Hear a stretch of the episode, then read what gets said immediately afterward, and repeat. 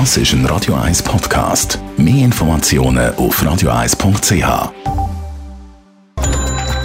Netto. Das Radio 1 Wirtschaftsmagazin für Konsumentinnen und Konsumenten wird Ihnen präsentiert von Blaser Greinicher. Wir beraten und unterstützen Sie bei der Bewertung und dem Verkauf von Ihrer Liegenschaft. blasergreinicher.ch Dave Burkhardt.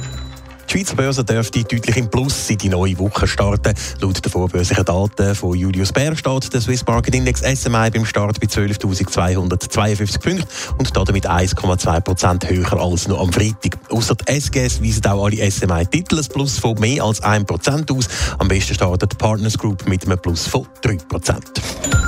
Der Schweizer Außenhandel schaut auf ein Rekordjahr zurück.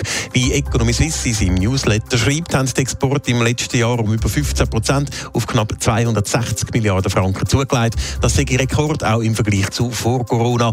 Neue grösste Absatzmärkte sind die USA, wo Deutschland nach 67 Jahren abgelöst haben. In der Stadt Zürich sind die Mieten in den letzten fünf Jahren deutlich gestiegen. Das zeigt eine Studie vom Internetvergleichsdienst Comparis. Bei Kleinwohnungen mit zwei Zimmern ist die Medianmiete in keiner von den zehn grössten Schweizer Städten höher als in Zürich.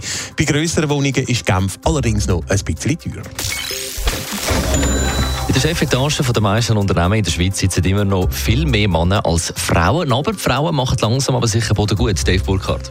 Mittlerweile machen die Frauen insgesamt fast ein Fünftel von allen Geschäftsleitungsmitgliedern der börsenkotierten Schweizer Unternehmen aus.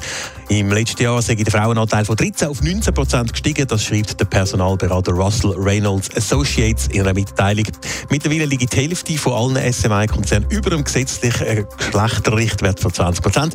Der Richtwert der ist seit einem Jahr im Aktienrecht verankert. Börsenkotierte Unternehmen müssen ab 2031 im Vergütungsbericht angeben, warum die 20 Prozent der Geschäftsleitung nicht erreicht sind und Verbesserungsvorschläge machen.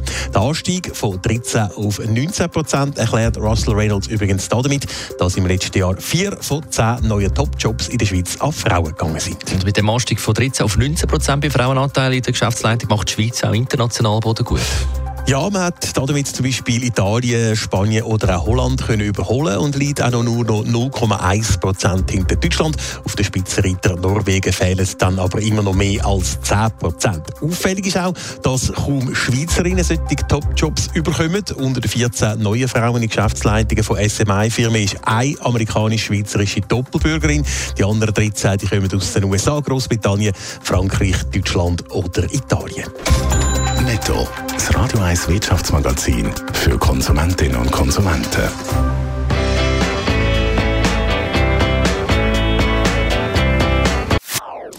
Das ist ein Radio 1 Podcast. Mehr Informationen auf radio1.ch.